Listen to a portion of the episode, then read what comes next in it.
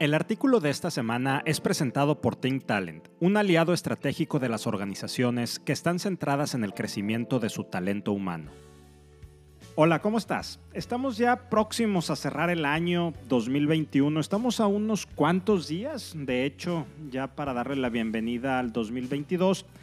Y más allá de los propósitos que nos hagamos o que normalmente hacemos para empezar un nuevo año, ya sean de carácter laboral, de carácter personal o carácter familiar, me gustaría hacerte una pregunta.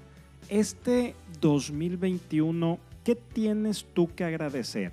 ¿A quién, a quiénes o por qué tienes que agradecer? Te cuento que los últimos dos años han sido tiempos diferentes, todos lo hemos vivido. La forma que conocíamos el mundo, la forma en la que vivíamos en este mundo, cambió de forma total y absolutamente radical. Aspectos tan relevantes como nuestra salud, familia y trabajo, ahora los vemos, valoramos y cuidamos desde formas que no imaginábamos previamente. Aquel pasado que añoramos con nostalgia y cariño se ve cada vez más lejano. Y esta vez no me estoy refiriendo a perspectivas laborales ni mucho menos. Me estoy refiriendo realmente a temas personales, a temas sociales, a temas familiares, como mencionaba hace unos momentos, que es lo que ahora cuidamos de manera distinta. Estamos aprendiendo a soltar, estamos aprendiendo a cambiar. Ya no es relevante el saber si aquello regresará, de hecho.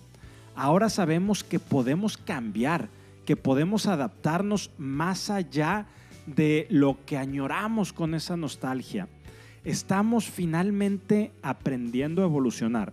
Y quizá la expresión que mejor marca toda esta vorágine, y la he venido diciendo desde el año pasado, es que no estamos en una época de cambio, estamos en un cambio de época.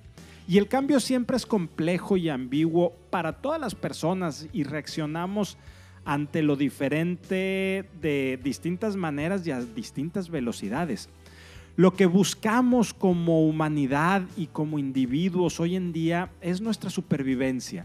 Esto es el seguir existiendo después de, lo que ha significado la gran pandemia y que esta existencia, este seguir viviendo, seguir existiendo, tenga un propósito, tenga una trascendencia.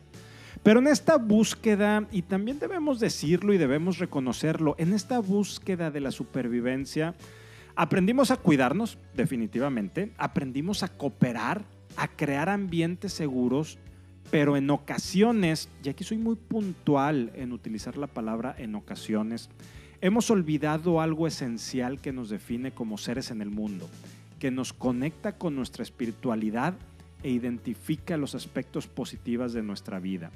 Hemos olvidado el agradecimiento. La gratitud es una emoción moral que se ha identificado como una fuerza personal y de virtud del carácter. Conecta con nuestra parte espiritual, lo decíamos hace unos momentos, y fomenta la confianza y la intimidad emocional en las relaciones. Las personas agradecidas tienden a mostrar niveles más altos de felicidad y satisfacción en la vida. En el libro La psicología del amor del 2004 de Robert Emmons y Michael McCullough se menciona que la gratitud es resultante de dos cosas.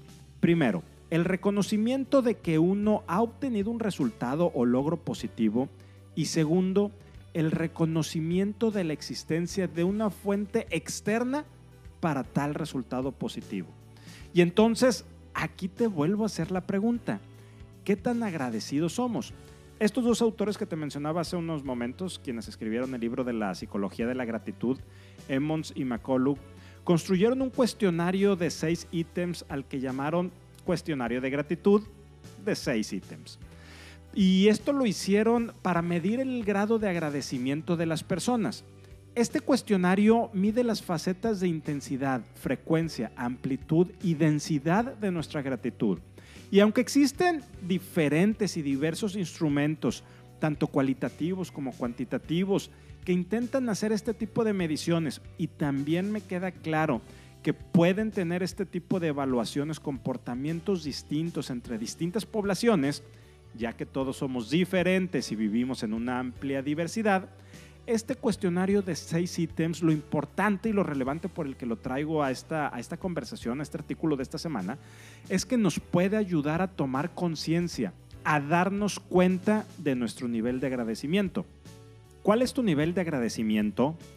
En mi artículo en la versión escrita te comparto un sencillo test para que puedas descubrir si tienes niveles altos o bajos de gratitud. Y simplemente tienes que responder seis afirmaciones con una escala del 1 al 7, donde 1 es totalmente en desacuerdo y 7 es totalmente de acuerdo. Estas seis preguntas del cuestionario de gratitud son las siguientes. La primera, ¿tengo tanto en la vida para estar agradecido? 2. Si tuviera que hacer una lista de todo aquello por lo que me siento agradecido, sería muy larga. 3. Cuando observo el mundo, no veo mucho por lo que es sentirme agradecido. 4. Me siento agradecido con una gran cantidad de personas. 5. A medida que me hago mayor, me veo más capaz de valorar a las personas, eventos y situaciones que han sido parte de la historia de mi vida.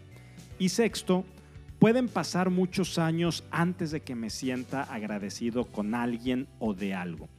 Una vez que termines de responder esta, este cuestionario de gratitud, y saques la suma de tu puntuación y unas sencillas este, ajustes que tienes que hacer, que menciono en el mismo artículo en la versión escrita, podrás descubrir el, el nivel, o más que descubrir, darte cuenta de tu nivel de agradecimiento.